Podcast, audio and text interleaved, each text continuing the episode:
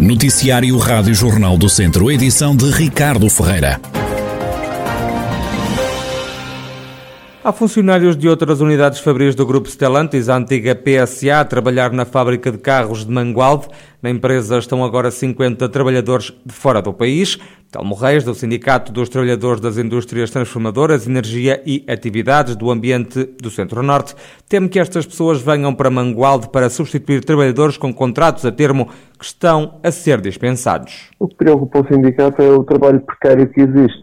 Não é? Uh, estamos a falar de contratos que não são renovados uh, e pessoas que estão a ser dispensadas e postos de trabalho que de momento não que é um posto de trabalho efetivo eh, tem direito, deveria, e é aquilo que o sindicato e a CGTP defende, que é um posto de trabalho efetivo é um, um trabalhador efetivo para aquele posto de trabalho. E isso não está a acontecer, há muito trabalho precário, uh, de momento na, na PSA, e agora estão, estão a vir pessoas uh, do grupo uh, substituir os contratos que não foram renovados. Foi há mais de um mês que os funcionários da unidade da Polónia começaram a chegar. O sindicato já pediu uma reunião com a administração da Stellantis Mangualde. Eles começaram a chegar há, há mais ou menos um mês. Mês, mês e pouco. Uh, mês e meio, mais ou menos. Uh, nível de contratos que não foram renovados, o sindicato não tem a certeza, porque hum, nós pedimos uma reunião com a, com a, direção da empresa e até agora ainda não, não temos resposta por parte da mesma. Em resposta à Rádio Jornal do Centro, o Centro de Mangualde da Stellantis explica que o empréstimo de colaboradores entre fábricas é uma situação recorrente e que muitos funcionários da unidade de Mangualde também já realizaram missões noutras empresas do grupo. A fábrica garante que a meia centena de trabalhadores que chegou a Mangualde, oriunda de outras fábricas da Europa, não vem substituir colaboradores efetivos, vem apenas reforçar a produção em Mangualde, que diz a empresa, felizmente nos últimos tempos, tem sido menos afetada pela crise que afeta o setor automóvel.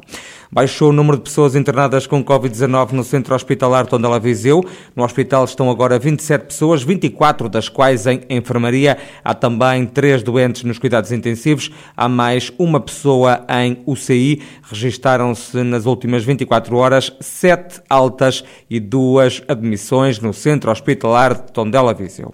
Os sapadores florestais continuam a reclamar por um aumento do salário e a exigir uma carreira e ainda um estatuto profissional. Paulo Inácio, chefe da equipa de sapadores florestais de Vila Nova de Paiva, fala das dificuldades que os profissionais atravessam. As nossas dificuldades é, é, é o trabalho que é que é difícil, é difícil mesmo, não tem, não tem outra explicação. Também se fosse, se fosse fácil não era para nós, como eu costumo, como eu costumo dizer. Eu a carreira, eu, porque a carreira é para a função pública, que nós também temos que sempre frisar essa situação, que é porque a carreira é para, para os funcionários públicos e o estatuto é para os das associações e porque eh, os sapadores estão, estão entregues a associações, a municípios, a juntas, a associações eh, florestais e muito pessoal está-se a, a, deixar de, de, de, vir para aqui por causa disso. Isso não, não haja dúvida. Por causa do ordenado é, é, pouco. Colegas meus estão a sair daqui, a sair dos sapadores para ir para, para ir para essa área ou montarem ou fazer empresas deles. Tem que ser batalha a batalha, que é o que costumamos, costumamos dizer, e conquistar eh, as coisas. Porque os sapadores estão esquecidos há 22 anos. Fica o lamento de Paulo Inácio, chefe da equipa de sapadores florestais de Vila Nova de Paiva, que diz que os profissionais do setor foram esquecidos ao longo de mais de duas décadas. Já começou a apanha da azeitona na região. O mau tempo dos últimos dias estragou parte da produção, num ano que se esperava de quantidade e qualidade. É o que revela João Pedro Vaz, da Associação de Olivicultores de Nelas. Começou na, na, na segunda-feira passada. As olivicultores penso que tem muita azeitona, mas uh, não, está, não está em grandes condições. Uh, já caiu muito agora com este temporal que houve nestes últimos dias. Acho que metade caiu. Havia ser um bom ano, mas agora parece que, que, que coisa uh, retornou um bocado. Quer dizer, acho que a azeitona que se segurou, acho que é de boa qualidade, a outra que não estava muito boa, caiu. E acho que vai haver, uh, vai haver menos que aquilo que se contava. Mas face ao ano passado vai haver mais ou menos produção e... Eu penso que é capaz de haver mais um bocadinho de produção, mas também não será, previa-se um ano muito bom, que as, as, oliveiras estavam com muita azeitona, mas agora com este temporal que houve aqui, pelo menos aqui na zona, uh, acho que caiu, caiu muito para o chão e, e, e, pelo menos pelo que eu tenho percebido e que tenho visto, caiu muito e acho que, que a coisa retornou um bocado. O azeite está bom, é, é, é, é, tem alguma qualidade, o que está feito. A falta de mão de obra é outro problema que afeta a produção de azeite na região, diz João Pedro Vaz, da Associação de Olivicultores de Nelas. Também Delfim Vaz, dono de um lagar de azeite em Viseu, se queixa da falta de pessoal. O empresário conta que a apanha da azeitona já arrancou na zona do Caramolo e explica que a campanha até foi antecipada. A zona de Tondela, Caramolo, já começaram coisas. Estão agora a começar na zona. Este ano começou mais cedo, porque adiantou o tempo, não é? E ela está um bocado, a azeitona está um bocado gafada, não é? E então, como ela a que está a ficar, ela ainda está madura, mas começa a querer amadurecer, que está toda. Ela está gafada, está com prazer. E dá melhor azeite gafada do que podre. Ela tem paixão, agora com a umidade floresce, então as pessoas estão a começar agora, o tempo ali estão agora a começar a trabalhar, não é? Agora tem muito, a maior parte dela porque eu já, já, fiz, já fiz algumas 20 toneladas, agora esta campanha. Para já, ora bem, sabe, isto é tudo. As azeitonas estando sã e não, não estando 100% madura, dá melhor azeite do que muito madura. Dá menos acidez. O azeite fica a saber um bocadinho verde, mas fica, é melhor qualidade. No norte do distrito de Viseu, a campanha da apanha da azeitona só deve começar na próxima semana. O rancho, um prato típico de Viseu, vai ser cabeça de cartaz na emenda de 50 restaurantes do Conselho já a partir de amanhã, sexta-feira. É mais uma edição da Festa do Rancho, que decorre até domingo na cidade de Viriato. O evento tem vindo a crescer de ano para ano. É o que salienta o presidente da Associação Comercial do Distrito de Viseu, Walter Mirandês, que organiza a festa dedicada ao rancho. Este evento, o Rancho Nova de Viseu, já tem alguns anos, estamos a falar, creio que por volta de 2006, 2007, isto correu de tal maneira que, ao princípio, tínhamos meia dúzia de restaurantes, o evento foi, eh, foi crescendo. É evidente que nós, a Associação, estamos preocupados com o evento, mas estamos preocupados com a progressão que isto possa ter a nível do, dos restaurantes.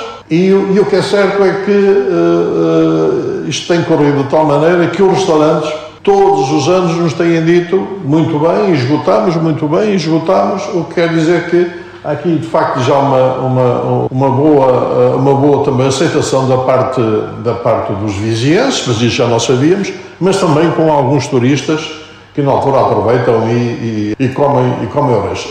Já a vereadora da Cultura na Câmara de Viseu, Leonor Barata, lembra que os verdadeiros encontros são feitos através da comida e diz que o evento, a Festa do Rancho, ajuda a dar uma nova dinâmica ao setor da restauração.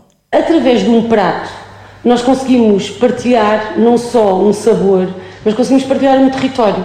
E mais do que partilhar um território, conseguimos encontrar-nos. Nós vamos comer o rancho, mas pelo caminho passamos por não sei quantos sítios. Conhecemos novos restaurantes, conhecemos novas versões do mesmo prato tradicional e tudo isto é enriquecimento patrimonial e, e coloca a nossa, a nossa cidade e o nosso território no sítio certo. São três dias a comer rancho, mas são três dias que de facto vão provocar uma nova dinâmica nesta, neste território e sobretudo na restauração também, não é? Porque são, é um setor de atividade que precisa que olhemos para ele, que precisa não só de apoio, mas precisa mesmo de um, de um incentivo real e claro, e todas estas iniciativas são, são muito úteis. Leonor Barata, vereadora na Câmara de Viseu, autarquia que se junta à parceria entre o R14 e a Associação Comercial do Distrito para promover mais uma edição da Festa do Rancho que começa já amanhã e termina no domingo.